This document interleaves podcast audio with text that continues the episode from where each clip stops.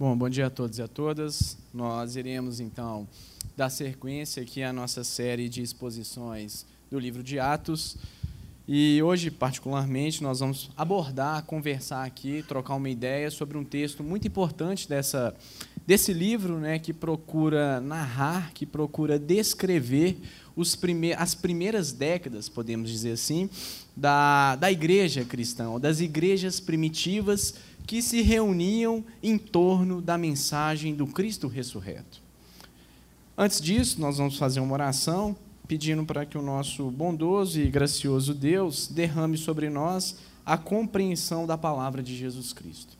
Senhor, nós te agradecemos porque o Senhor nos trouxeste aqui e aqui nós estamos reunidos enquanto igreja, enquanto corpo de Cristo, prostrados diante da ministração da tua palavra, Pai que de fato a tua palavra possa confrontar a nossa vida e que o Espírito Santo ministre nos nossos corações a verdade do Evangelho de Jesus Cristo.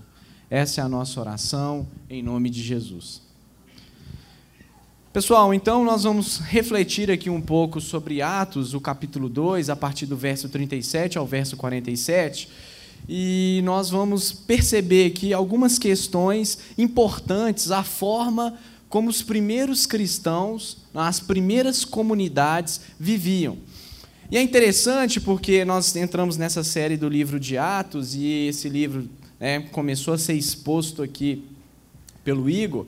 E Atos é extremamente importante para a nossa compreensão, para a nossa construção teológica, para a nossa formulação de forma sistemática da forma como os primeiros cristãos viviam de acordo com a mensagem do Cristo ressurreto.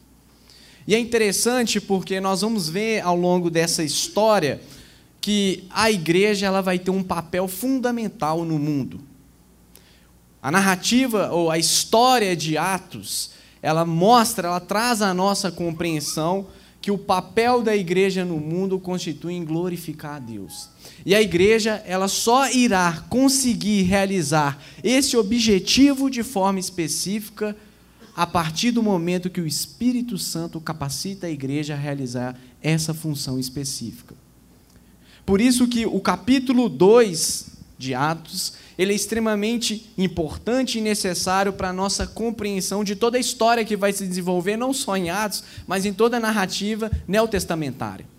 Porque a descida do Espírito Santo, ou o carimbo do Espírito Santo, traz, entre outras coisas, a capacitação de Deus para com a vida dos seus filhos, para que os seus filhos agora, o povo de Deus, a comunidade eleita que foi reunida e salva pelo poder de Jesus Cristo, pudesse anunciar no mundo o evangelho de Jesus Cristo. Então, é extremamente aquilo que a gente é uma linguagem que a gente utiliza na, na filosofia, é uma condição sine qua non a descida do Espírito. Porque é a partir do envio do Espírito Santo que a igreja cumpre o seu papel de ser igreja. É a partir do envio do Espírito Santo que a igreja realiza o quê? A sua obra missionária. E a igreja é uma igreja missionária, e nós vamos ver que a obra da igreja é obra do Espírito. Isso é obra do Espírito, é obra da Trindade. Então, ao longo aqui desses textos que nós iremos apresentar, que já foram apresentados, na Atos, o volume 2 do Evangelho de Lucas, e o texto são, é o mesmo autor que escreve Lucas, é aquele que escreve Atos, né? Lucas tem como peculiaridade mostrar a história da salvação, e Atos traz para a gente essa peculiaridade de mostrar como os primeiros cristãos viviam a partir dessa narrativa redentiva de Deus em Jesus Cristo, de alcançar o coração do ser humano, de assaltar esse coração a tal forma que a vida daqueles primeiros discípulos de Jesus e daquelas pessoas nunca mais foram as mesmas. E Atos apresenta isso para a nossa compreensão. Se nós quisermos entender melhor como os primeiros cristãos viviam, nós precisamos ler Atos e as cartas paulinas, entre outras coisas. E é interessante porque aqui nós vamos perceber uma história da salvação se desenrolando no mundo. O mundo é o palco onde Deus age para redimir seres humanos. Atos mostra isso. Então, a igreja, ela é compreendida como esse povo eleito de Deus. Nós percebemos isso no livro de Atos. E aí eu queria então que nós abríssemos as nossas Bíblias para realizarmos a leitura do capítulo 2 de Atos, especificamente a partir do verso 37.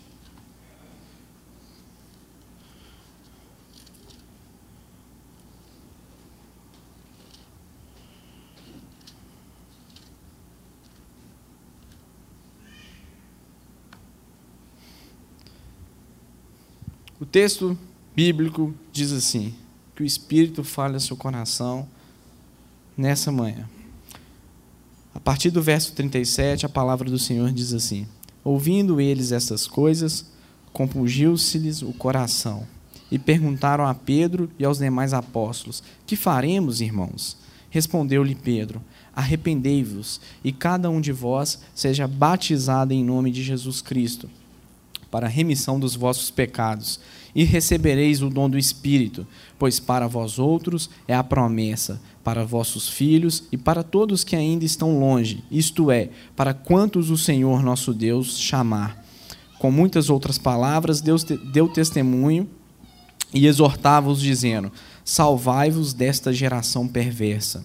Então, os que lhe aceitaram a palavra foram batizados, havendo um acréscimo naquele dia de quase três mil pessoas, e perseveravam na doutrina dos apóstolos, na comunhão, no partir do pão e nas orações.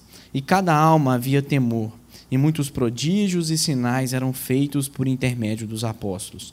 Todos os que creram estavam juntos e tinham tudo em comum vendiam as suas propriedades e bens, distribuindo o produto entre todos, à medida que alguém tinha necessidade. Diariamente perseveraram, é, perseveravam unânimes no templo, partiam pão de casa em casa e tomavam suas refeições com alegria e sigeleza de coração, louvando a Deus e contando com a simpatia de todo o povo. Enquanto isso, acrescentava-lhes o Senhor dia a dia os que iam sendo salvos. Graças a Deus pela palavra do Senhor. Então, como diz D.A. Carson, né, Atos mostra que Deus trouxe ao mundo a salvação. Lucas quer nos revelar como esse plano de Deus se cumpriu em Jesus, continuou a se desenvolver na história da igreja primitiva. E é interessante, eu comecei abordando aqui o evento do Pentecostes, ele é fundamental para a nossa compreensão desse texto especificamente aqui e de toda a narrativa e de toda a história que vai ser desenvolvida.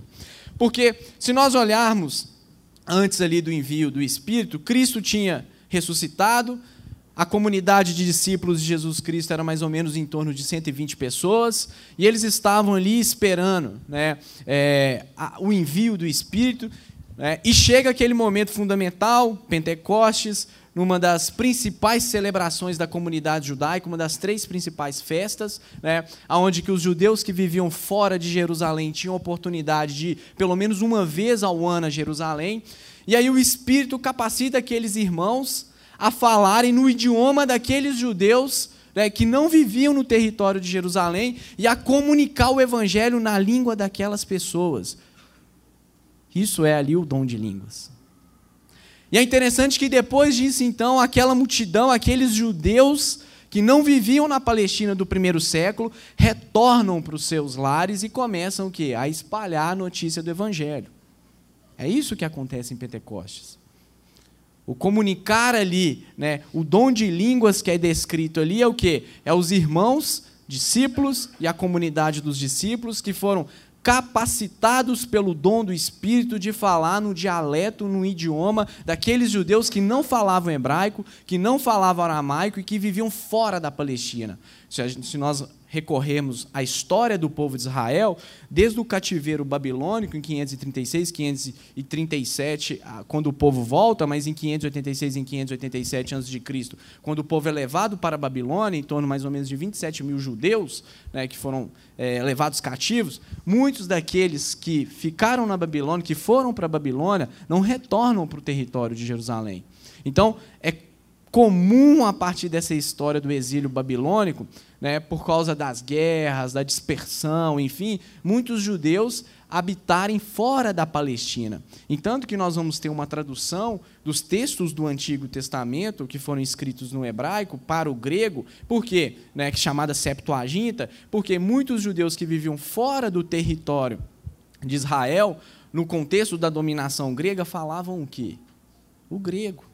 O grego era como se fosse o inglês nos dias de hoje, o idioma universal. Então a gente vai entendendo que Deus, numa ocasião especial, derramou o teu espírito, capacitou a comunidade dos discípulos para anunciar para aqueles judeus que não viviam em Jerusalém o evangelho redentivo de Jesus Cristo. Olha como é que Deus tem uma estratégia. E aí então a gente vê agora, pós essa compreensão, Pedro, foi a exposição que o Igor fez na semana passada, ele pregou então ali, né, na no capítulo, na sequência aqui, né, no, no, do capítulo 2 de Atos, nós vemos o que? Pedro pregando e falando do Cristo que? Ressurreto. E a partir disso, então, o coração de muitos ali que estavam ouvindo aquilo que Pedro estava falando, o coração daquelas pessoas começou o que? A arder. E aí a gente começa a ver a manifestação da salvação, ou em outras palavras, a universalização da salvação que é proposta agora por meio do envio do Espírito. Quando nós começamos a ler o verso 37 do capítulo 2, diz assim: acompanhe aí na sua Bíblia. Ouvindo eles estas coisas, que coisas? As coisas anteriores, aquilo que estava presente no sermão de Pedro, que Cristo de fato era o Deus vivo e ele ressuscitou, e a salvação e a direção que o ser humano precisa para a sua existência, o seu perdão diante de Deus, só é proporcionado por causa de Jesus Cristo. Não tem nada do que o ser humano possa fazer para ele, para ele merecer esse favor divino, é graça. E aí então, por isso, né, que o coração deles começa o que a arder. Porque, de fato, o Espírito começa a trabalhar no coração daqueles homens e daquelas mulheres. É isso que aconteceu conosco também, antes de nós nos convertermos, para que aquelas pessoas pudessem o quê? De fato, crer na mensagem de Jesus Cristo. Essa é a obra do Espírito. E é interessante que eles, o, o verso 37 fala assim: olha, ouvindo ele essas coisas, compungiu-lhes o coração. E perguntaram a Pedro e aos demais apóstolos: O que faremos, irmãos? Olha que interessante isso. A mensagem do Evangelho começa a ser pregada de uma tal forma que nos primeiros momentos ali da igreja primitiva, mais de 3 mil pessoas irão fazer parte, nós podemos dizer assim, do hall de membros daquela igreja. E é interessante, meus queridos, que esses homens aqui, né, que eram pessoas iletradas para os padrões né, educacionais daquela sociedade, e aqui, em, em, Jerusalém viviam em torno de 50 a 60 mil pessoas na, no contexto ali de Jesus, né, algumas, alguns anos depois, segundo alguns historiadores, mais de 20 mil pessoas que moravam em Jerusalém vão se converter à mensagem de Jesus. Séculos depois, a mensagem que esses homens trouxeram, esses que são considerados iletrados, e Atos mostra isso, vai fazer com que o Império Romano se curve diante da mensagem do Evangelho. Séculos depois, a mensagem desses homens que nós damos créditos a, ela vai fazer com que o cristianismo hoje seja a maior religião no mundo e que, que toda a noção que nós temos de justiça, de bem, de direitos humanos, né, é construída por causa dessa mensagem. Então, olha como Deus pegou homens que eram marginalizados naquela sociedade, incluiu esses homens, deu identidade para esses homens, capacitou esses homens a fundarem o quê? A sua igreja. E aí, um desses homens, Pedro, que outrora tinha proferido esse grande discurso, né, vira para aquela multidão que estava ali acompanha aí no verso 38 e fala: Olha, respondeu-lhes Pedro: Arrependei-vos, cada um de vós, e seja batizados em nome de Jesus. Pedro foi direto. Pedro aqui não virou, não. Você precisa dar o dízimo, você precisa dar oferta, você precisa fazer isso, né? Cheio de penduricalho aí que a gente vê, né? Tem uns que falam que Jesus é o caminho, tem outros que são o pedágio para ir até o caminho, que é Jesus. Aqui não. Né? Aqui não, Pedro foi direto, olha, vocês precisam o quê? Se arrepender. E o arrependimento, ele anda junto com a fé. É aquilo que nós gostamos de falar. Para uma vida quebrantada diante de Deus, né, você precisa do arrependimento e da fé. São duas coisas que acontecem simultaneamente no coração e na vida daqueles que reconhecem o senhorio de Jesus Cristo sobre todas as coisas. Pedro é direto, olha, vocês precisam abrir mão dos pecados de vocês. Vocês precisam endireitar a vida de vocês em conformidade ao caminho de Jesus Cristo. Pedro não virou aqui a princípio e falou: olha, vocês precisam aceitar tudo como se fosse palavra de Deus, vocês precisam é, fazer um tanto de coisa. Não, Pedro é direto: vocês precisam ser salvos. Isso aqui me lembra aquela conversa de Jesus no Evangelho de João, na narrativa do capítulo 3 do Evangelho de João, Jesus com Nicodemos. Jesus também é direto ali. A gente expôs esse texto aqui. Olha, Nicodemos, você precisa nascer de novo. Não tem como, meus queridos, qualquer ser humano tentar construir um relacionamento com Deus se não tiver arrependimento e fé. São combustíveis da vida espiritual. E o arrependimento aqui, a palavra no grego, traz essa compreensão: olha, vocês precisam abrir mão dos seus atos errados. Porque é por causa disso que Deus morre na cruz em Jesus. Esse Jesus que outrora vocês, muito provavelmente, muitos que estavam ali, né, tinham condenado Jesus, que vocês viram, que vocês condenaram essa geração perversa, é esse Jesus que traz um sentido para a vida de vocês. É esse Jesus que muda a história né, da vida de vocês. É esse Jesus que traz paz ao seu coração que outrora era habitado pela guerra. É esse Jesus que Deus agora, ao olhar pessoas que são cobertas pelo sangue dele, declara que essas pessoas são justas. É esse Jesus que nos inclui agora na família da Trindade. E aí Pedro é direto com eles: olha, vocês precisam batizar.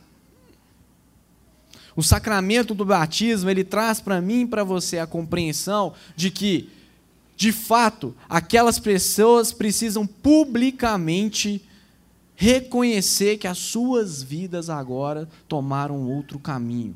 O batismo, ele traz, entre outras coisas, o significado que a pessoa que realiza esse ato sacramental ela é incluída no, na família de Deus, na igreja de Deus. Agora, olha como é que isso aqui tem tudo a ver com aquilo que está lá em Mateus, no capítulo 28, na grande comissão. Ide por todo mundo, né, o, o, texto ali, a palavra no grego ali é indo, né, onde vocês estiverem, façam o quê? Discípulos, batizem. Olha como é que os discípulos de Jesus estão seguindo as palavras de quem? De Jesus. Se nós quisermos ser uma igreja relevante no mundo que nós vivemos, nós não podemos abrir mão da mensagem do Evangelho. Nós não podemos florear a mensagem do Evangelho. Nós não podemos é, nivelar a mensagem do Evangelho com qualquer outra coisa.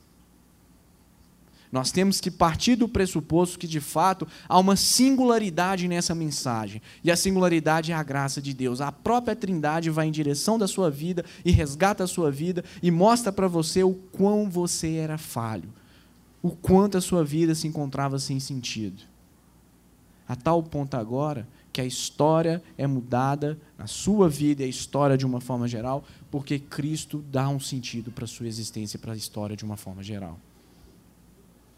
E aí é interessante porque, olha, vocês precisam se arrepender e vocês precisam se batizar para quê? Para que vocês possam receber o quê? O dom do Espírito. Olha como é que o texto coloca, então, que a obra da salvação tem a ver com a ação do Espírito.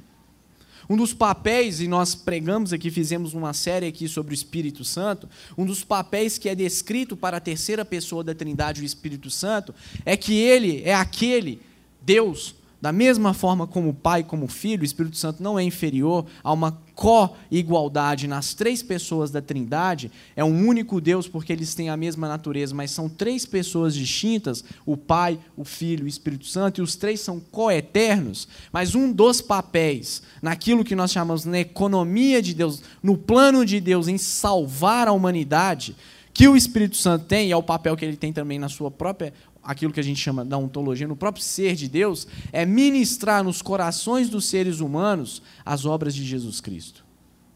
É o Espírito Santo que ministra no seu coração a capacidade de você perseverar, de você não abandonar a fé.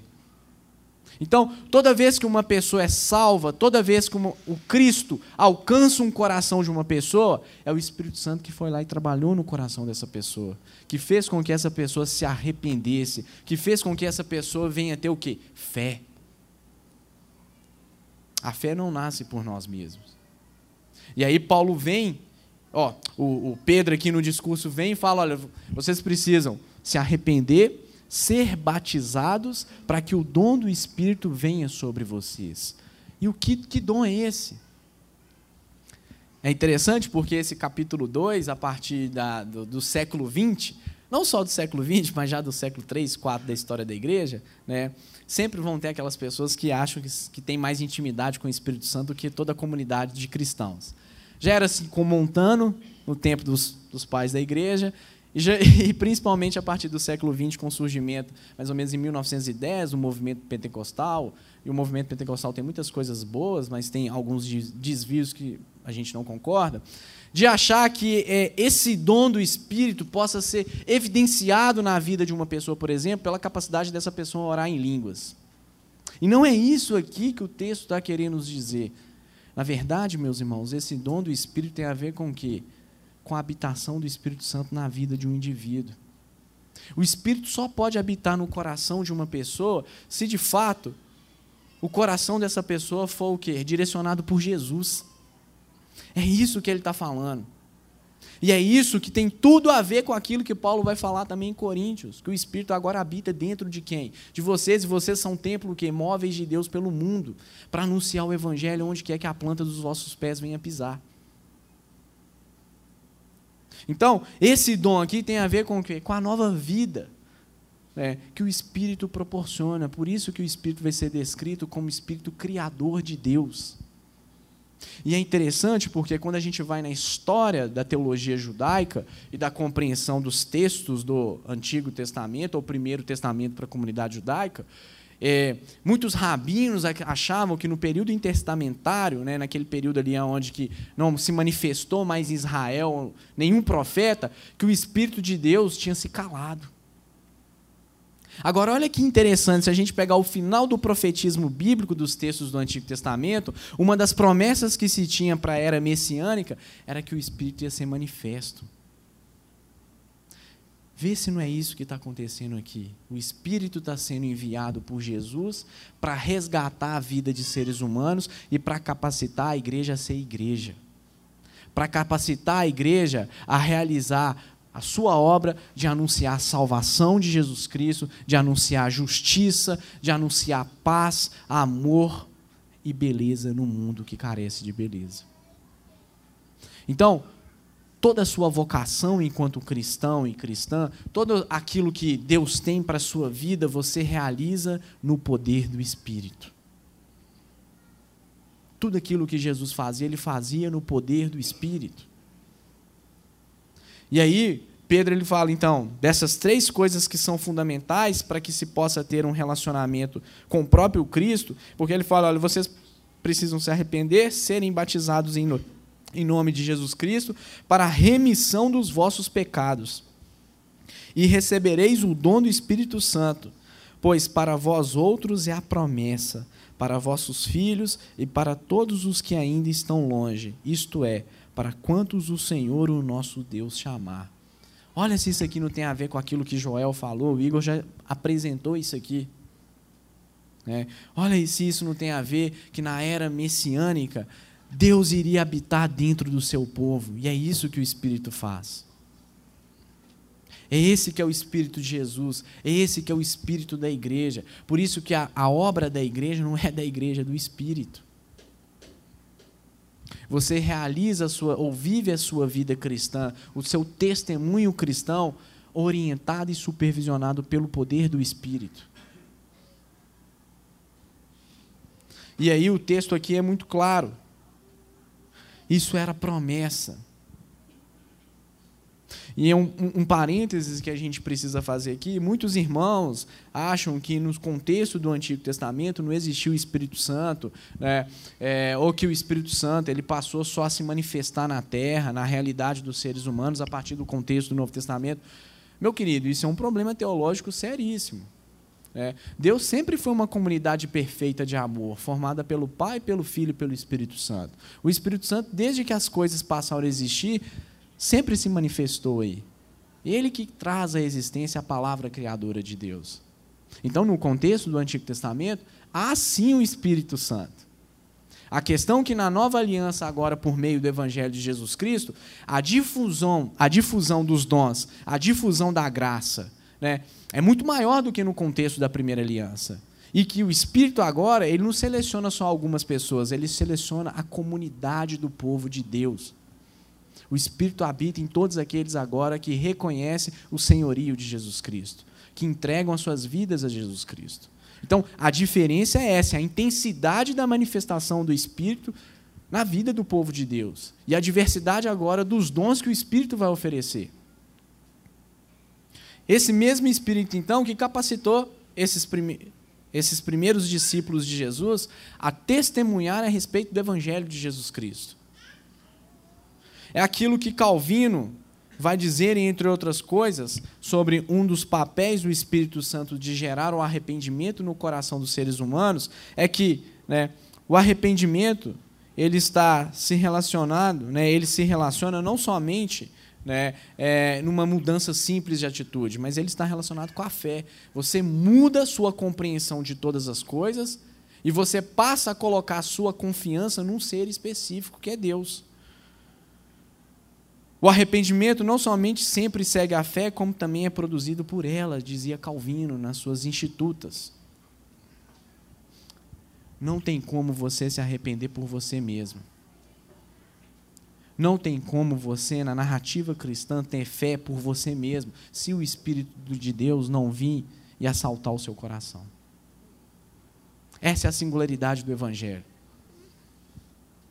Olha que coisa interessante. Se a gente pega um estudo de religiões comparadas, né, é, nós vamos ver que, claro, todo objetivo, todo objeto final de cada religião é a, é a transcendência, é Deus, mas tem uma coisa que vai diferir a mensagem cristã de todas essas propostas religiosas que existem no mundo contemporâneo ou que sempre existiram. Porque em todas as tradições religiosas é sempre o que o homem construindo um caminho para se chegar ao divino. Mas na narrativa cristã, o divino se fez homem e veio até o ser humano. É o caminho contrário. Por meio da humilhação, Deus manifestou a salvação. Por meio da humilhação de Jesus, Deus manifestou o seu poder redentivo. Nós só estamos aqui reunidos enquanto povo de Deus hoje porque Deus alcançou o nosso coração, o Espírito habitou em nós e habita em nós. É isso que Joel, antes, né, séculos antes da vinda do Messias, estava falando.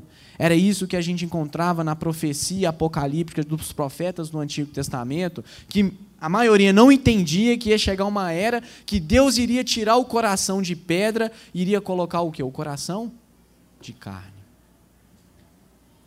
É a era da salvação para todos os povos. Então, a primeira, vamos dizer assim, os primeiros irmãos ali que faziam parte da igreja primitiva entenderam essa mensagem de uma forma muito clara. Que a vida deles agora estava tomando uma outra direção, porque a mensagem do Evangelho alcançou a existência deles. Alcançou de uma tal forma que aqueles homens e mulheres simples ali mudaram o mundo do Império Romano.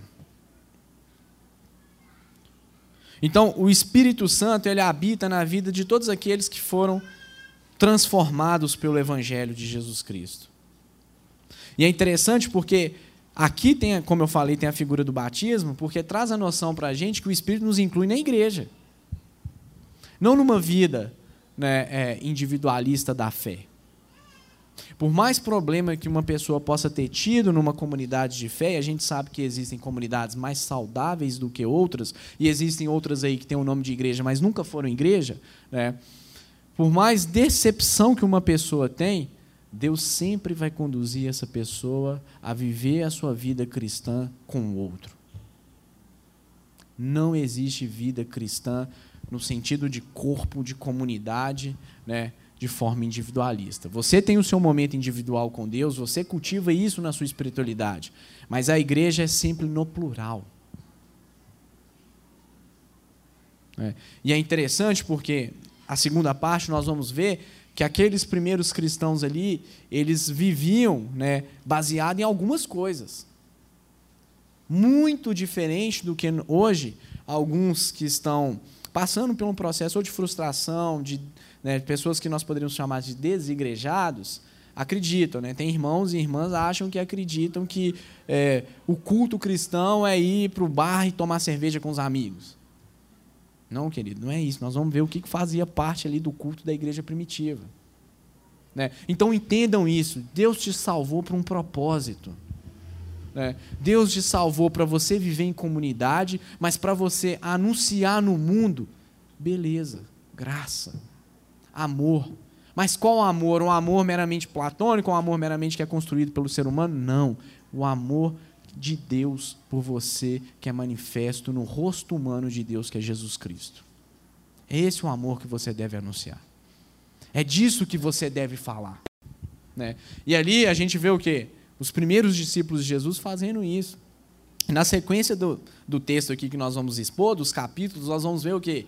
Que o anúncio do evangelho né? Por mais que Atos aqui, na verdade, Atos poderia ter outro nome, né? Atos de Pedro e Paulo, porque de fato são os dois personagens que é, são plenamente destacados. É claro, o autor aqui ele é um discípulo de Paulo, né? ele andou com Paulo, e Pedro, pelo fato de Pedro também exercer uma, uma um domínio, ali, vamos dizer dessa forma, em relação aos outros discípulos. Então, os dois discípulos, poderíamos dizer dessa forma, mais importante no processo do anúncio do Evangelho é, pós a morte de Jesus Cristo, são apresentados aqui. É claro que faltam outros dois, João também está aqui, e Tiago, irmão de Jesus. Né? Esses vão ser considerados pelos grandes estudiosos dos textos do Novo Testamento como os quatro principais discípulos dentro do corpo de discípulos que existiam é, é, no contexto do Novo Testamento, né, de apóstolos. Né? Então, Pedro e Paulo estão sendo apresentados aqui.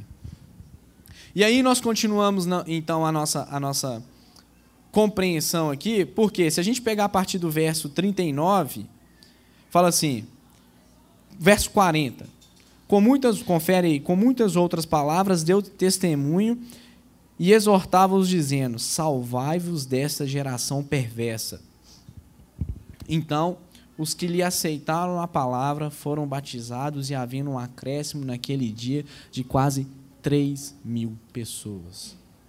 Olha o poder sobrenatural de Deus. Isso aqui é avivamento, irmãos.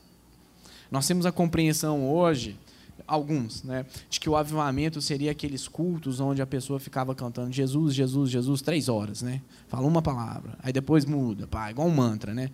Mas não é isso, não. Historicamente, o avivamento ele sempre esteve atrelado à pregação expositiva das Escrituras. Se nós pegarmos John Wesley, Jonathan, Edward, os grandes avivalistas mais recentes, né, eles faziam isso. Eram homens de Deus, e existem mulheres também de Deus, que iam para um ambiente público, para uma praça, e expunham as Escrituras.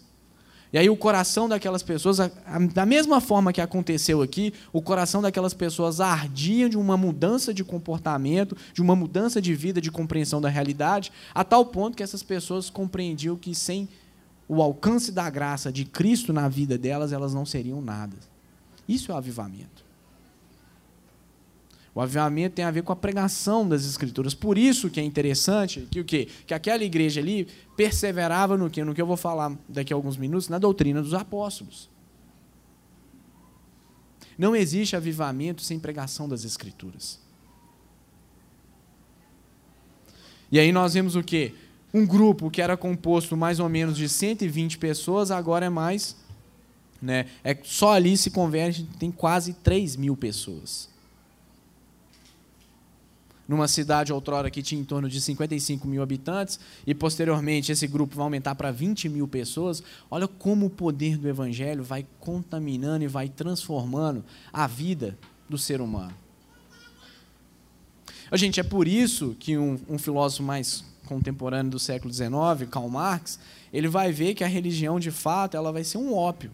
Né? Porque se ele tem como motor preponderante da sua filosofia a questão da, da, da revolução, e quando a mensagem do evangelho chega no coração de um ser humano, ela faz com que esse ser humano veja a realidade de uma outra forma, não tem como agora eu, por meio do evangelho, eu querer matar meu inimigo, não.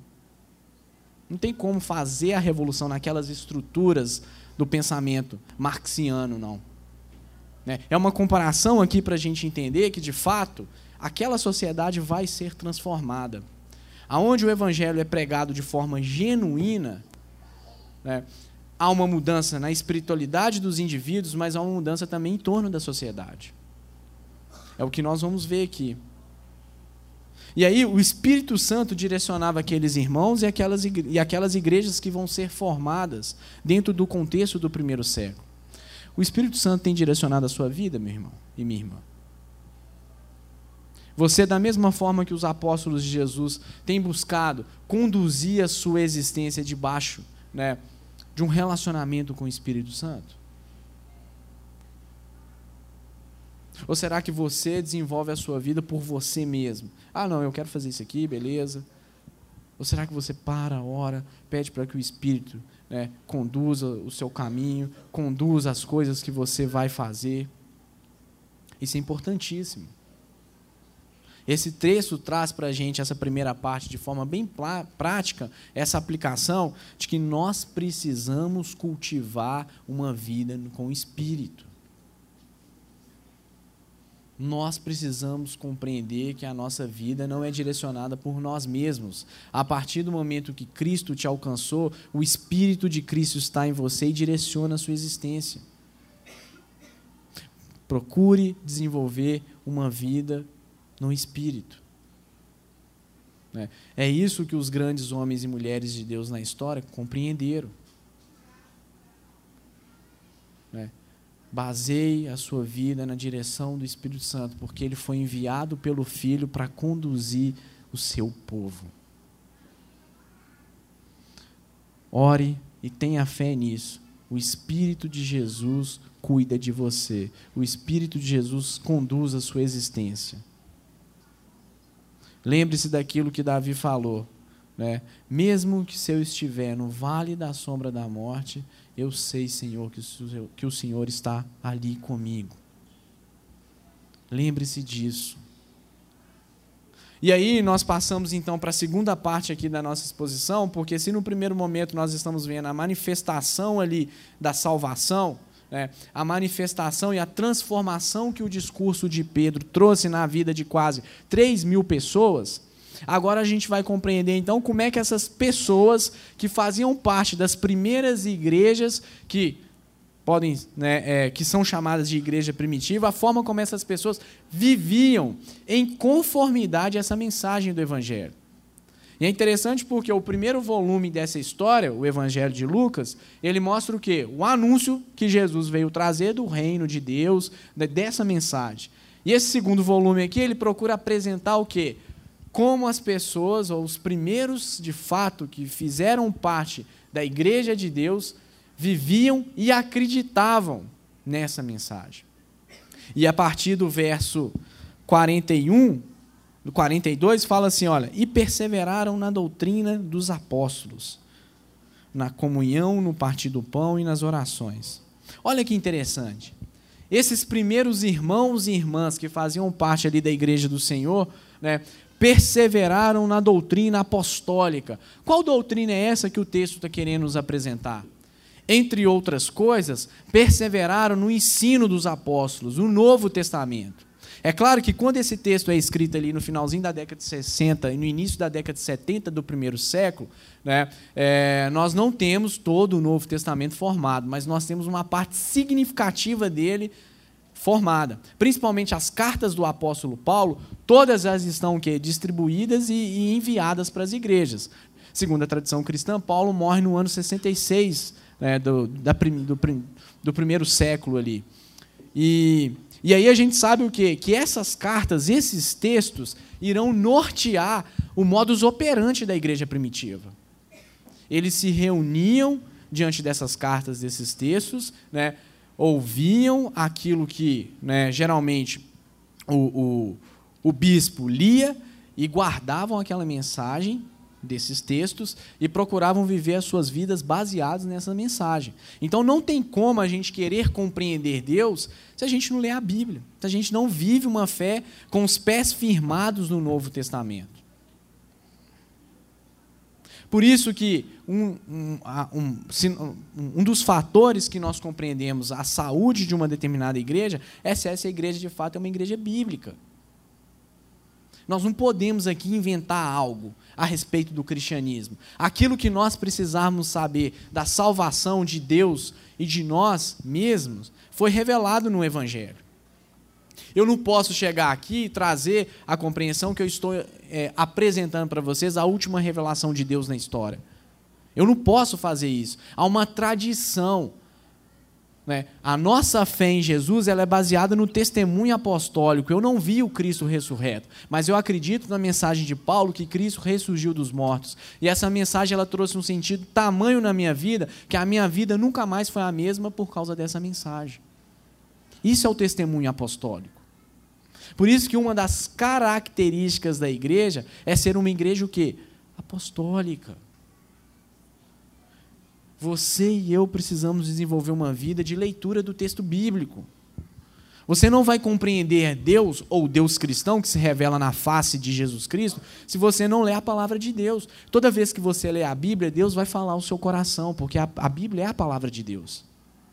E eu falo com Deus por meio da oração. Lutero já falava isso. Calvino já falava isso. Então, esses irmãos e essas irmãs aqui, né, viviam em conformidade à mensagem dos apóstolos. E é interessante porque se nós fizermos aqui um salto para ir nas cartas paulinas, nós vamos perceber o que Paulo falando isso, exortando a comunidade, olha, vocês precisam perseverar no ensino que eu trouxe para vocês. Quando eu sair daí, vão entrar lobos e vão disseminar uma outra mensagem que não é o Evangelho. Mas lembre-se, fiquem firmes naquilo que eu vos ensinei. Então, se nós quisermos ser uma igreja saudável, se você quer ter a sua espiritualidade saudável diante de Deus, medite nas Escrituras. Um cristão é aquela pessoa que é conduzida pelo Espírito a viver em conformidade com a palavra de Jesus Cristo. Olha o que vai estar em uma das cartas de João: que aqueles de fato que amam a Deus são aqueles que seguem a mensagem do Filho. Então, por isso que se tem uma exclusividade em Jesus Cristo. O cristianismo ele apresenta isso. Nós só conhecemos Deus por meio de, do Cristo. Nós só sabemos quem nós somos por causa do Cristo. Então, essas palavras aqui, a doutrina dos apóstolos, é aquilo que traz né, o alimento para a nossa espiritualidade, o alimento para a nossa vida, porque essa doutrina, entre outras coisas, tem a ver com o Evangelho de Jesus Cristo. Você já parou para pensar que, né, que, de fato, quem vai escrever o Novo Testamento são os apóstolos?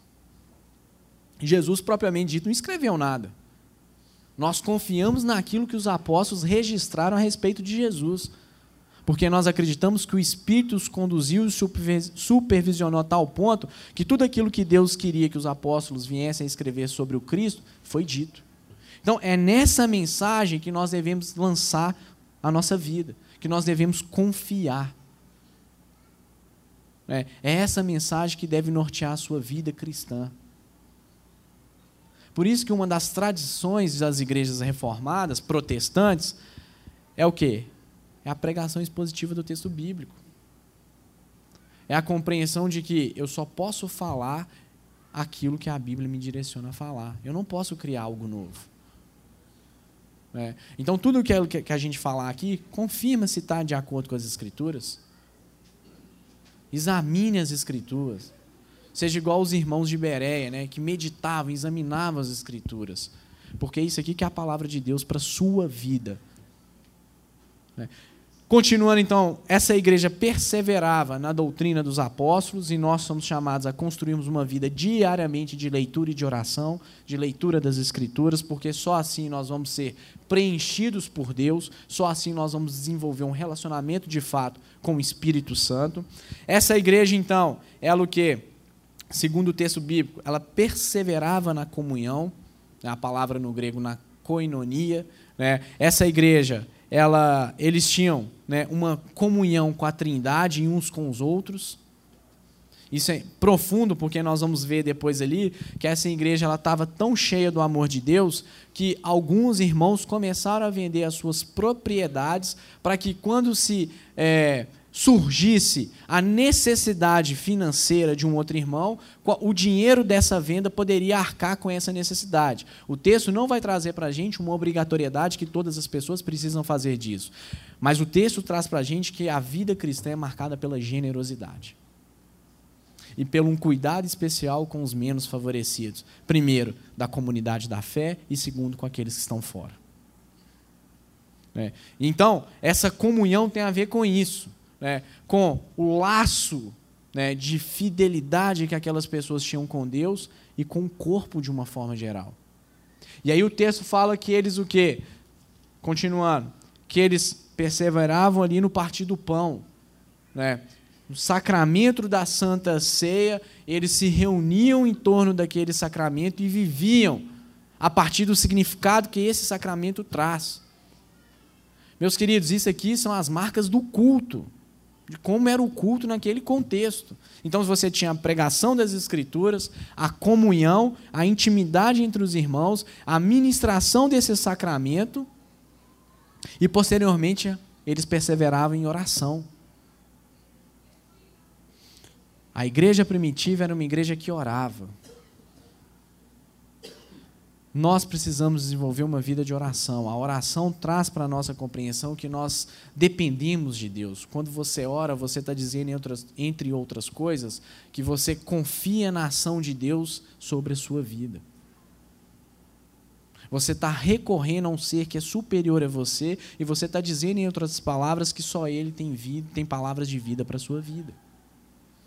Então nós precisamos desenvolver desenvolver uma vida de oração. Os grandes homens e mulheres de Deus oravam. As igrejas que no decorrer da história são igrejas relevantes no mundo são igrejas que buscam construir vida de oração. Se a leitura das Escrituras é o momento que Deus fala com você, a oração é o momento que você fala com quem? Com Deus. E um dos símbolos da tradição cristã é a oração de Jesus, é a oração do Pai Nosso. Aquele é o modelo de oração para a nossa vida. E aí Jesus nos ensina que nós oramos direcionando os nossos pedidos para o Pai, sobre o nome dele, supervisionados pelo Espírito Santo.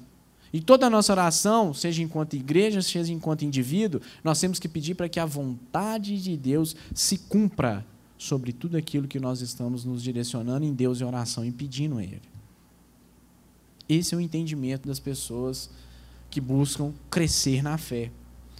E aí o texto traz para a gente então que esses cristãos eles eram marcados por essas quatro características, que o culto ali daquela igreja era marcada pela pregação da doutrina dos apóstolos, pelo partir do pão, pela uma vida comunitária, pela oração. E é interessante que essa igreja, né, é, era uma igreja que impactava aquela sociedade, porque o texto aqui mostra para a gente que eles caíram na graça das pessoas que faziam parte ali daquele contexto. Posteriormente, eles vão ser perseguidos. No contexto que esse texto está escrito aqui, a perseguição estava acontecendo. Né? Então, aqueles irmãos ali vão mudar a história da cultura ocidental, meus queridos. Quando a gente pega um texto que quase entrou nos, nos textos do Novo Testamento, a carta de Ogneto, né, é uma carta que foi direcionada a um dos imperadores.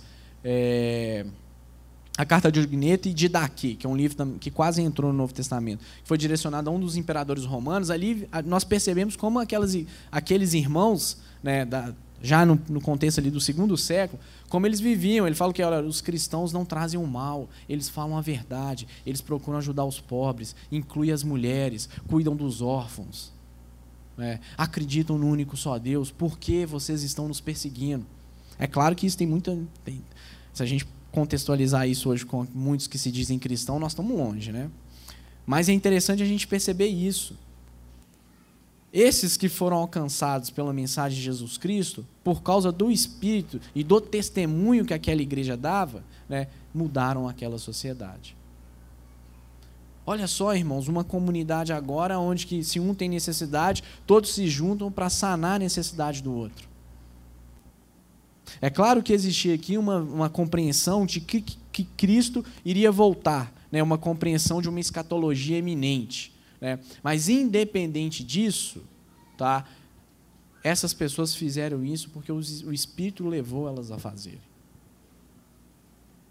E aí o texto, para terminar, o texto fala o quê? Que o Senhor ia acrescentando diariamente novas pessoas naquele grupo. Olha como é que a missão é de Deus. Olha como é que aqueles primeiros irmãos compreendiam então que né, por mais estratégias mirabolantes missionárias que eles poderiam fazer, e eu não sou contra isso, eles estavam debaixo da soberania de Deus. Deus iria trazendo pessoas.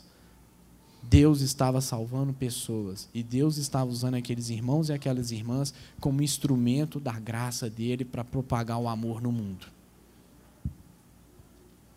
E Deus também nos chama aqui nessa manhã a voltarmos o nosso coração para esse ensino e a buscarmos, atra através da referência desses primeiros irmãos, a construirmos a nossa vida dessa forma.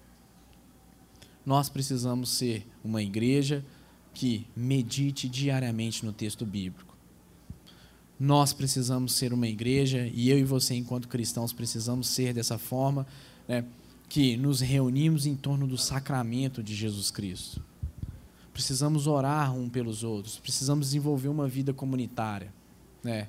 Precisamos compreender que Deus está salvando pessoas no mundo e que Ele nos chama para fazermos parte desse plano maior dele. Não é o nosso plano específico, é o plano de Deus, é de resgatar pessoas no mundo que você possa anunciar beleza no mundo, que você possa anunciar justiça no mundo, que você possa anunciar o evangelho de Jesus Cristo aonde quer que a planta do seu pé venha pisar. Peça para que Deus te capacite, meu irmão e minha irmã. Se você ainda não consegue dar aquele testemunho que a Bíblia nos chama a dar, ore, peça para que o Espírito ministre no seu coração isso. É. Testemunhe Jesus Cristo que o Espírito Santo nos capacite a compreendermos essa palavra e a vivermos essa palavra. Vamos orar.